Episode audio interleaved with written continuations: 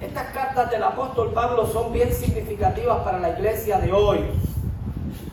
Y es bien importante que nosotros entendamos el mensaje que el apóstol quiere compartirnos en cada una de esas cartas. Por eso, cada una de esas intervenciones que nosotros podemos tener y permitir que el apóstol Pablo interfiera en nuestra vida a través de la palabra del Señor, hará que tú y yo encontremos un camino más recto hacia la voluntad del Señor.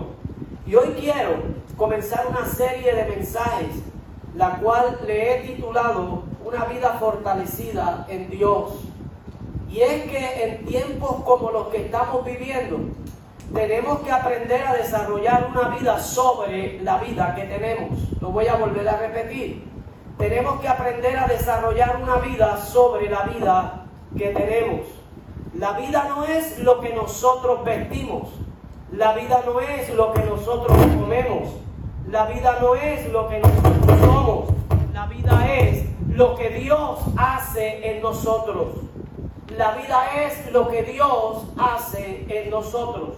Por eso es sumamente importante que nosotros comencemos a desarrollar una vida que sea fortalecida en Dios. Y es de la única forma que usted y yo podemos enfrentar esta vida llena de calamidad, esta vida llena de sufrimiento, esta vida llena de sinsabores y poder decir que en Cristo somos más que vencedores. Es lo que el mundo no puede entender. El mundo conjuga lo que es el éxito y el ser vencedor con la posición económica y social que podemos desarrollar. La palabra del Señor nos lleva a que nosotros podamos entender que una vida regocijada, una vida llena de éxito, solamente se puede conseguir en el Señor. Y esto es a través de una relación íntima y personal que usted y yo podemos desarrollar con el Señor.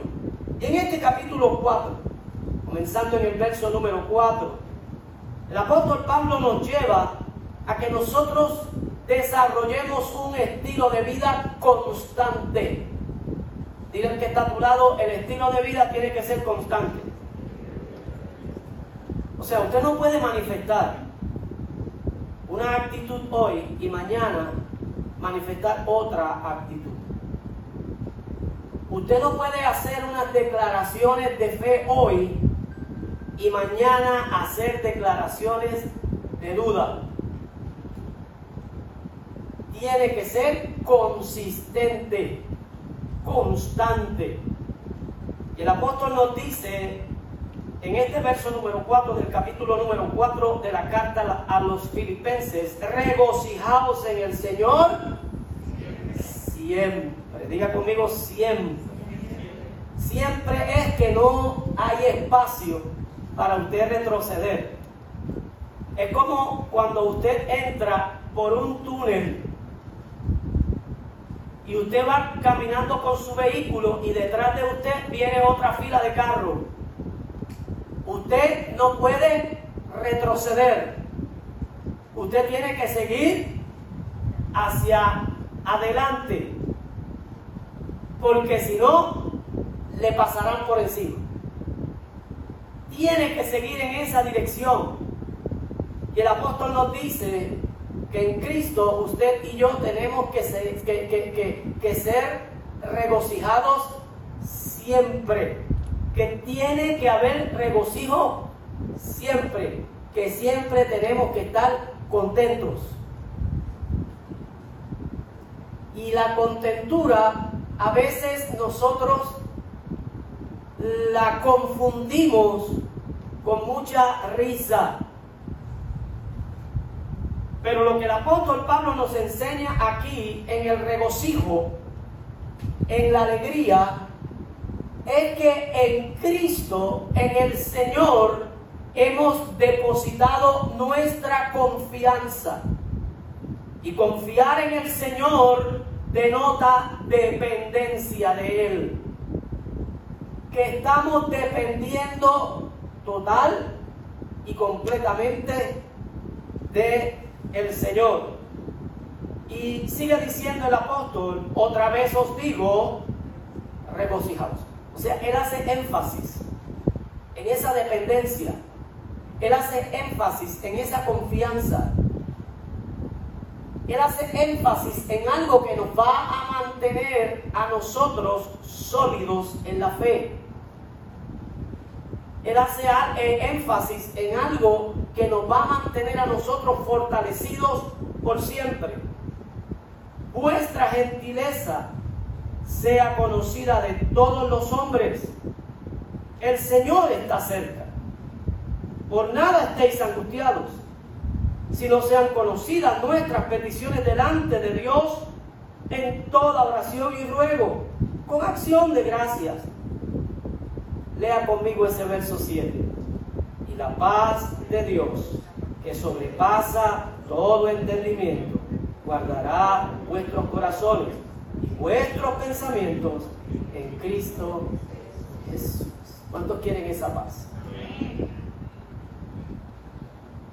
Es algo que nosotros tenemos que querer experimentar. Es algo que usted y yo tenemos que tomar como decisión, porque tenemos muchas opciones en este mundo. Usted tiene la opción de estar afligido todo el tiempo, o usted tiene la opción de estar en gozo todo el tiempo. Usted tiene la opción de ser malagradecido con lo que Dios ha puesto a su disposición o de ser agradecido con todo lo que Dios ha puesto a su disposición.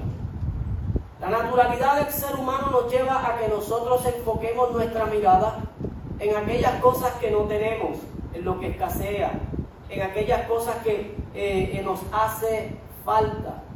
Siempre nos lleva a que nosotros miremos la vida desde un plano negativo.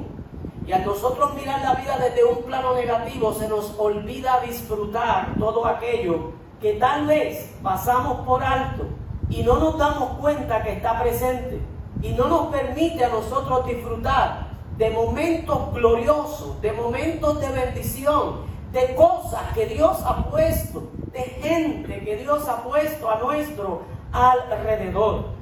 Nos enfocamos muchas veces en aquellos que nos han herido, en aquellos que nos han traicionado, en aquellos que nos han querido manipular, en aquellos que han sacado ventaja de nosotros, porque los hay. Los hay.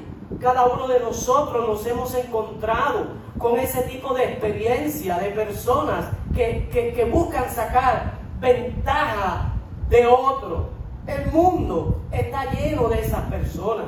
Pero también el mundo está lleno de personas que son buenas, de personas que son agradecidas, de personas que vienen con, una misión de parte de Dios para poner su hombro, para que puedas llorar, para poner su pecho, para que tú puedas ser consolado. El mundo está lleno de seres humanos buenos, con buenos sentimientos y muchas veces estamos enfocados en lo que nos hicieron, en la mala experiencia que tuvimos, que no nos damos la oportunidad de poder abrir nuestro corazón y recibir lo bueno que Dios ha traído a nuestra vida. Y estamos muchas veces presos en prisiones que nosotros mismos hemos creado.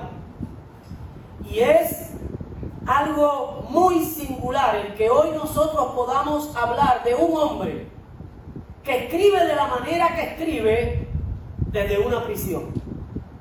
De la forma en que nosotros leemos las cartas del apóstol Pablo, de la manera en la cual él expresa el regocijo que tiene en el Señor, la experiencia que tiene en un Dios vivo, todo lo malo que ha sufrido, Él no lo toma como algo importante para su vida, como algo que, que, es la gasolina para el motor, el combustible que lo impulsa. No. En alguna ocasión Él hizo una eh, eh, remembranza de todo aquello que fue parte de su sufrimiento y de su angustia, pero no para establecerlo como algo importante en su vida, sino para dar testimonio de que al creyente, al que confía en el Señor, aun cuando espera todo lo bueno de Dios, también le suceden cosas malas. Y cuando nosotros leemos cada una de las cartas que el apóstol Pablo nos escribe o le escribe a, cada una de estas iglesias que trascienden a la iglesia de hoy en los diferentes contextos en que la iglesia está, pareciera que al final el gozo que él tiene al escribir en las prisiones nos estuviera invitando para que nosotros estuviéramos juntamente con él. ¿Usted sabe lo que es eso? Usted sabe que usted tenga un familiar en una de las cárceles de Puerto Rico y al final de eso, ese familiar le escribiría o le escribiera cuánto desearía que estuvieras aquí conmigo. Pero cuando el apóstol Pablo escribe, con una visión completamente distinta y diferente a lo que es la vida, cuando se ha encontrado a Cristo y cuando Cristo se ha encontrado con uno, pareciera que el lugar donde ese creyente está es el mejor lugar del mundo.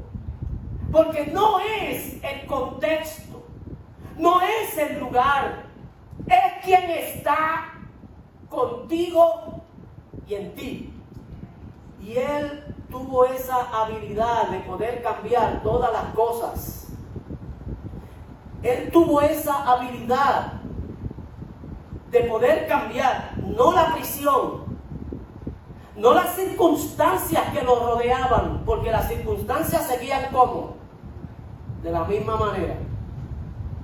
El contexto, la prisión, el lugar, el calabozo, la gente con la cual estaba con él, presidiarios, asesinos, criminales, gente sin escrúpulos, tal vez gente que lo miraban y tropezaban con él eh, eh, eh, de manera intencional. ¿Cuántos saben que el diablo tiene gente así? ¿Ah? Y cuando te ven gozoso, te quieren quitar el gozo. ¿Ah? Pero el apóstol Pablo decidió y esto es una decisión personal para cada uno, un llamado a que tú y yo decidamos. Él decidió cambiar él mismo y cambiando él mismo cambió la atmósfera del lugar donde estaba. Y nos escribe desde esta prisión. Y él escribe esta carta desde una prisión en Roma y le escribe con mucha fortaleza. ¿Sí o no? Pablo escribe estando en una condición que se podría decir que es una condición similar a la que tú y yo estamos, porque aunque no estamos tras unos barrotes, nos encontramos presos en diferentes situaciones de la vida. Nos encontramos presos con tribulaciones, nos encontramos presos muchas veces por causa de la depresión, nos encontramos presos cuando nosotros experimentamos ataques de pánico, miedo, desesperación, desolación. Nos encontramos en diferentes tipos de prisiones, porque no solamente una prisión es aquella que nos cohibe la libertad en la, en la libre comunidad, sino que una prisión es aquella que nos cohibe a nosotros la libertad para nosotros poder funcionar de la manera que Dios quiere que nosotros funcionemos. Y nuestra mente se presta para eso. Voy a volver a repetir. Nuestra mente se presta para eso. ¿Y por qué? Porque está abierta. Nuestra mente no tiene murallas. En nuestra mente entra todo tipo de pensamiento. En nuestra mente entra todo tipo de ataque. En nuestra mente entra todo tipo de propuesta. Nuestra mente se presta tanto para lo bueno como para lo malo. Pero tú y yo tenemos que tomar la decisión de qué cosas nosotros queremos que sean de influencia en nuestra vida. Si lo bueno o lo malo. Por tanto, tú y yo tenemos que entender unas afirmaciones poderosas que el apóstol Pablo escribe en esta carta. Y es bien importante que nosotros miremos la fortaleza con la cual el apóstol escribe desde esta prisión en Roma a las diferentes iglesias y en esta ocasión a la iglesia en Filipos. Él conocía la situación en la que estaba.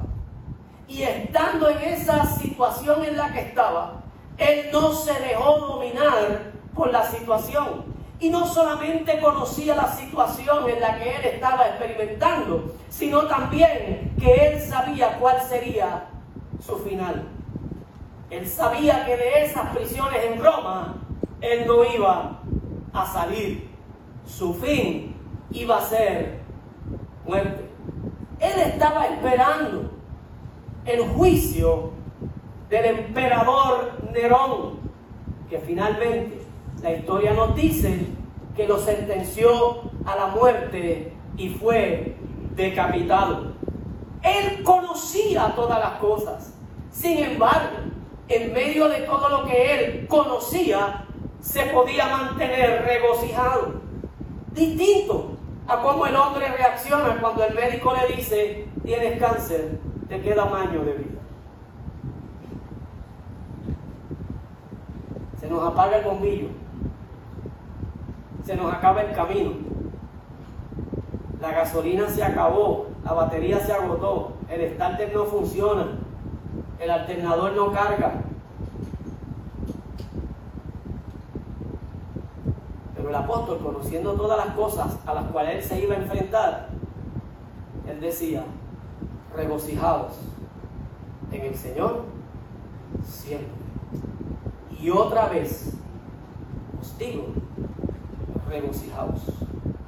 Es bien significativo el hecho de que el apóstol Pablo habla y dice, el Señor está cerca, y muy bien nosotros podríamos interpretar que el apóstol Pablo estaba hablando un término escatológico de la venida del Señor.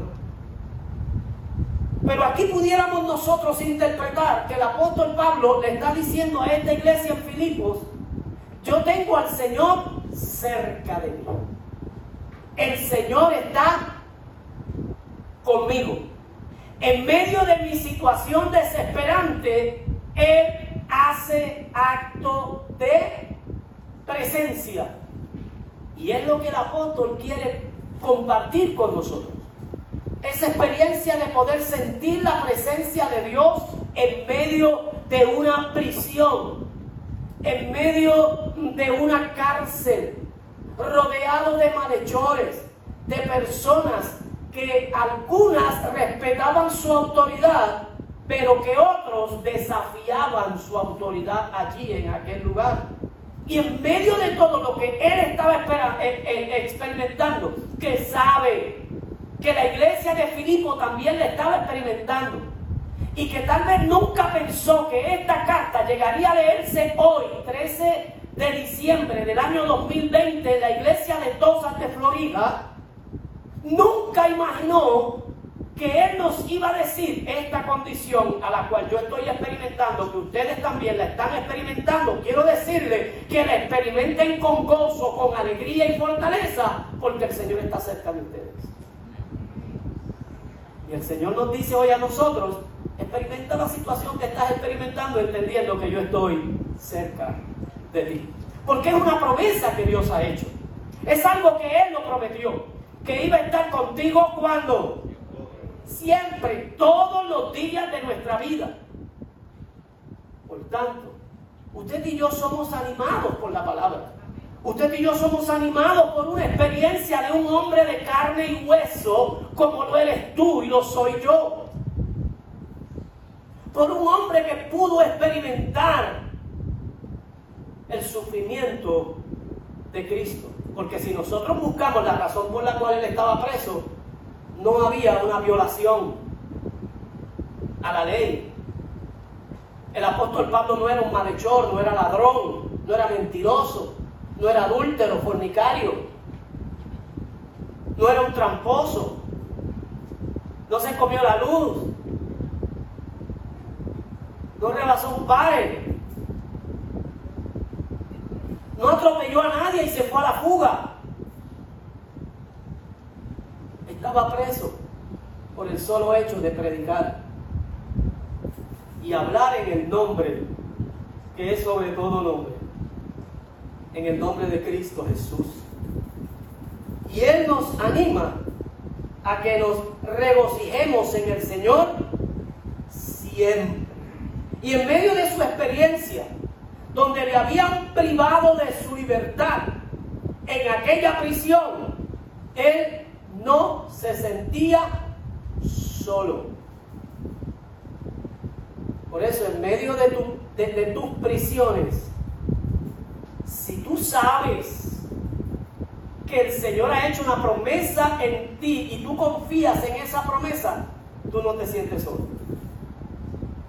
y tú sabes que vas a, caminar por el valle de sombra y de muerte, como David decía, sin tener temor alguno, porque tú sabes, que sabes que sabes que Él está contigo. ¿Cuántos saben que Él está contigo? Oiga, el apóstol aquí nos, nos ayuda a que nuestra fe vaya en aumento. Porque si algo es embatido, si algo es atacado, si algo el enemigo quiere diluir, es la fe que cada uno de nosotros profesamos en el Señor. Y yo me gozo cuando yo leo en, las redes o, los, eh, mensajes que algunos hermanos envían acerca de la palabra del Señor, acerca de lo que esperan en el día de hoy. Y veo la consistencia cuando yo desde este lugar le predico que no solamente es confesar, sino comenzar a vivir. Y yo veo cómo realmente están tomando esta palabra que sale desde este altar y comienzan a ponerla por obra en sus vidas. Porque me consta de conocimiento propio por donde muchos de nuestros hermanos están atravesando. Los problemas que enfrentamos, las prisiones que el enemigo nos pone, las trampas, donde muchas veces el enemigo las pone en nuestro camino y a veces caemos porque estamos eh, ofuscados o porque eh, eh, la ansiedad ha creado una presión en nuestra vida y no hemos visto lo que hay más adelante. Y el Señor mete su mano. ¿Cuántos saben que la mano de Dios está extendida todavía? No se ha cortado. Y nos saca del pozo de la desesperación. Nos saca del lodo cenagoso. Y pone nuestro pie en piedra firme y sólida. Y el apóstol nos dice, en medio de esa situación en la cual tú puedas estar viviendo, como yo en esta situación no me siento solo, tú no debes sentirte solo. Él prometió estar contigo siempre.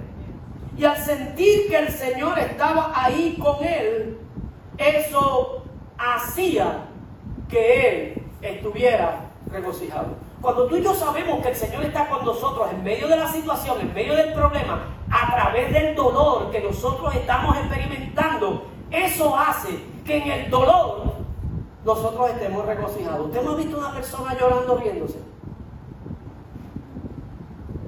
Usted no ha encontrado una persona que está en medio de un dolor profundo dando gracias a Dios. Eso solamente lo hace una persona que depende del Señor. Eso lo hace solamente una persona que confía que Dios está ahí presente, que no está solo, que no está sola, que está atravesando por el valle de la sombra y de la muerte, pero Él está contigo todo el tiempo. Pablo nos dice que en medio de esa situación él estaba regocijado. Nos dice que se regocijaba en sus circunstancias. Preso, sin libertad, privado de todo lo necesario. Pero no por las circunstancias. Es importante que nosotros lo entendamos. Que el apóstol Pablo nos dice, yo me regocijo en todo lo que yo estoy atravesando, pero no por lo que estoy atravesando. Porque ¿quién quiere pasar sufrimiento? ¿Quién quiere pasar necesidad? ¿Quién quiere atravesar dolor? ¿Quién quiere estar en una cárcel? Privado de libertad, privado de alimento, privado de, de hacer lo que quiere y cuando quiere. Rodeado de personas indeseables. Porque no estamos hablando nada despectivo. Porque hay personas que usted desea estar con ellos. Pero hay gente que usted no, desearía estar alrededor de ellos. Yo creo que usted no, desearía estar al lado de una persona eh, maldiciente, que continuamente esté hablando mal del Señor nuestro. Y hay personas que de manera intencional, sabiendo que usted es un adorador, que usted es un eh, eh, temeroso de Dios, comienzan a maldecir al Dios al cual usted y yo servimos. Y ese tipo de, compañía, usted no lo aprecia, usted no lo quiere. Si no hay otra alternativa, lo toleramos. Pero nos regocijamos en el Señor, no en las circunstancias, no en lo que experimentamos, sino nos regocijamos en el Señor siempre. Él se regocijaba porque ninguna de esas cosas o cualquier otra circunstancia lo podría apartar del amor de Dios en Cristo Jesús, Señor nuestro. Y tenemos obligatoriamente que tocar el capítulo 8 de la carta que él escribe a los romanos, cuando él dice, ¿quién nos apartará del amor de Dios. Y hace una serie eh, de, razones válidas que pueden apartar a una persona del amor de Dios. Tribulación, angustia, persecución, hambre, desnudez, peligro, espada. Y él dice que somos contados como, como ovejas expuestos a la muerte. Pero ¿qué habla y dice? Mas en todas estas cosas somos más que vencedores. Oiga, es que cuando usted y yo estamos seguros del Dios al cual nosotros servimos, estas cosas no nos amilanan. Estas circunstancias que tenemos que experimentar nos van a poner fuertes en el Señor, porque van a sacar de nosotros la confianza y la dependencia que tenemos en Dios.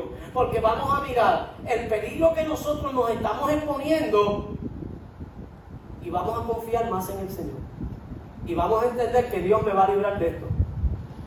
¿Sí o no? Y el apóstol nos dice, la confianza nuestra tiene que estar puesta en el Señor. Por eso, regocijarse en el Señor debe ser todos los días.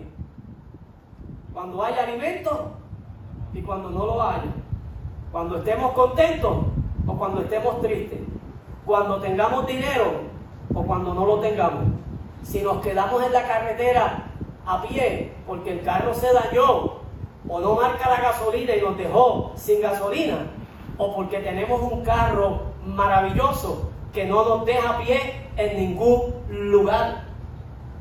Cuando usted y yo tenemos un buen trabajo o cuando nos votan de ese trabajo, porque a los hijos de Dios también los votan de los trabajos. ¿Sí o no? Claro, no los votan porque hacen cosas malas, los votan por envidia. ¿Lo sabía? ¿Lo sabía?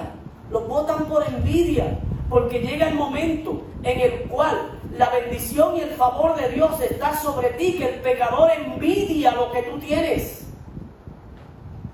Y es importante que nosotros en toda situación y en cualquier circunstancia, en cualquier problema, en todo lo que experimentamos, estemos regocijados. Por eso es que nos animamos unos a otros y en medio de esta pandemia no estamos tristes, metidos en las cuevas, sino que estamos regocijándonos. Y estamos diciendo, sal, disfruta la vida porque es una, pero hazlo con conciencia, sin bajar la guardia. Porque si podemos ir a la playa, porque, mire, yo he, yo, he escuchado hermanitos de aquí que, pues, quisiera decirle lo que debería decirle, pero, pero, no se lo digo. No, yo salgo y nos vamos a dar una vuelta y me voy para tal campo, para tal pueblo y me como unas frituritas por allá, pero no bajo. Yo compro las cosas y me las como en el carro. ¿Y quién te dice a ti que la bolsa no está contaminada? ¿Y quién te dice a ti que la servilletita que tú cogiste no está contaminada? ¿Ah? ¿Y quién te dice que la empanadilla que ya está fría, que lleva dos o tres horas eh, eh, eh, frita allí en la, en, la, en, la, en la vitrinita esa, el que la coge con la manita no está contaminado y te la da y tú te la echas a la boca y te la comes? ¿Quién te lo dice? ¿Quién te dice que no? ¿Ah? Pero nos animamos. Nos animamos para que usted venga a un lugar como este y en un lugar como este usted adore al Señor. Porque usted debe de confiar en el Señor cuando. Y creer que Él está con usted cuando. Y tenemos que regocijarnos en Él siempre. Es saber que en todo tiempo el Señor va a estar ahí porque Él lo prometió. Porque no lo prometió el pastor Richard en una predicación. Si yo lo hubiese prometido en una predicación que el Señor iba a estar contigo siempre y Él nunca lo prometió, dúdalo. No lo creas. Pero no fui yo el que prometió que Él estaría conmigo. No fui yo el que prometió que Él estaría contigo siempre. Fue Él. Él prometió. Y Él no es hombre para que mienta, ni hijo de hombre para que se arrepienta. En Él el sí es sí y el no es no. Sea Dios veraz y todo hombre mentiroso.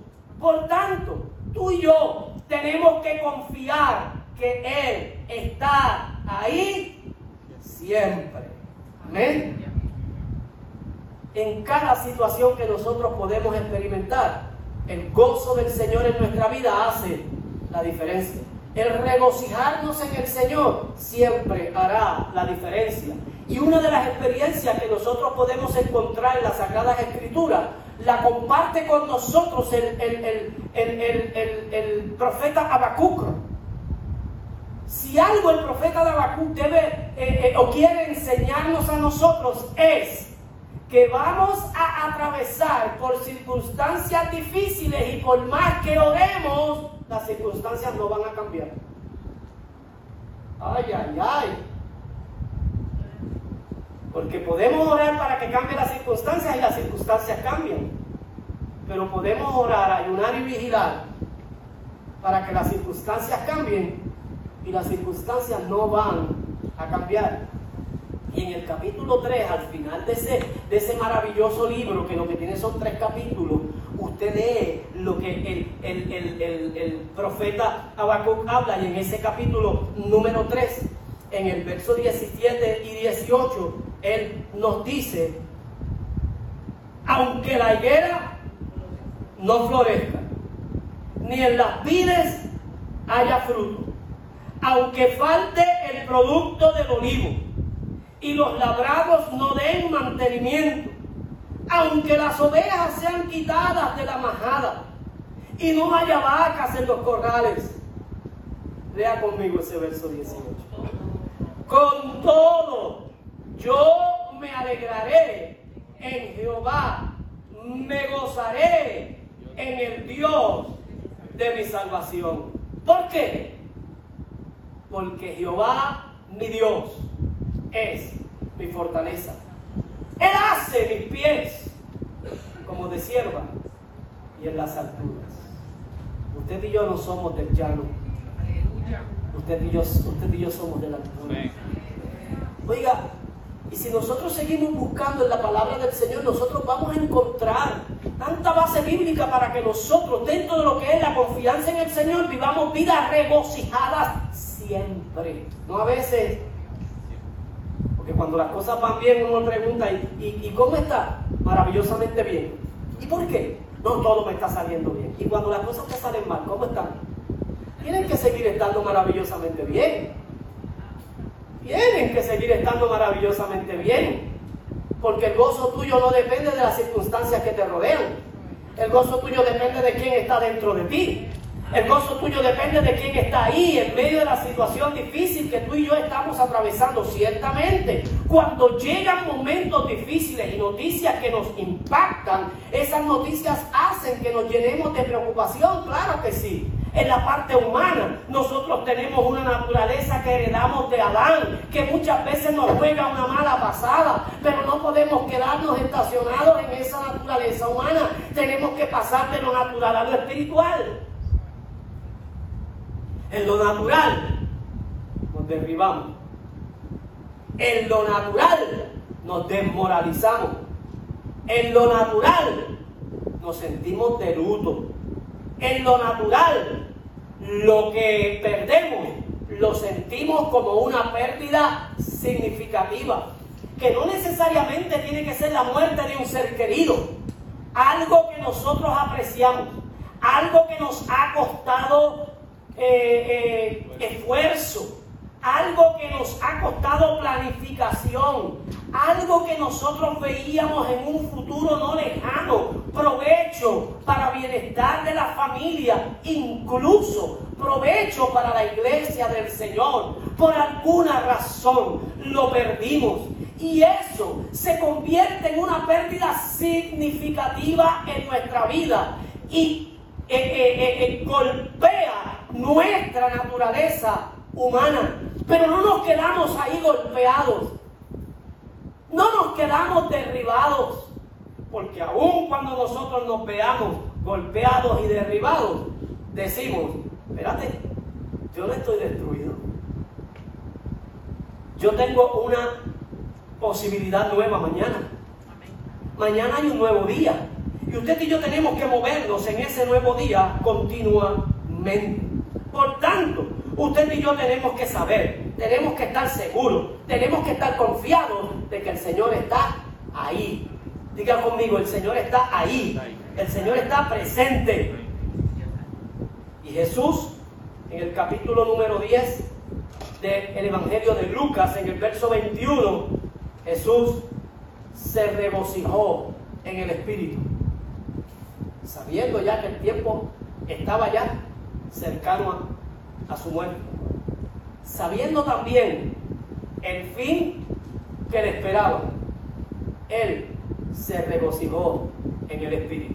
Por eso, usted y yo tenemos que estar regocijados en el Señor siempre. Como esto es una serie que, que, hoy la he comenzado para seguir predicando, el domingo que viene vamos a retomar esta palabra aquí, precisamente en Lucas capítulo 10, verso 21. Y de ahí nosotros vamos a seguir desarrollando el pensamiento para que nosotros podamos entender que tú y yo hemos sido llamados a vivir por encima de las circunstancias, que tú y yo hemos sido llamados a no depender del brazo humano, ni de la habilidad que poseemos, ni del conocimiento, ni del talento, que lo que tenemos, lo tenemos porque hay favor, de Dios, no porque hay eh, sagacidad humana, no porque hay perspicacia humana, sino que lo que tenemos lo tenemos porque hay gracia de Dios, porque hay favor de Dios. Y la gracia que hay de Dios es una gracia sobre otra gracia.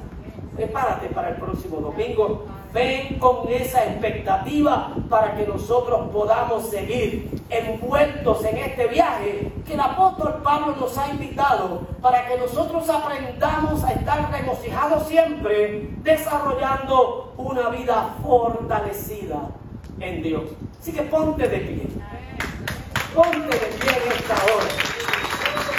Adora a aquel que merece ser adorado. Y vamos juntos a entonar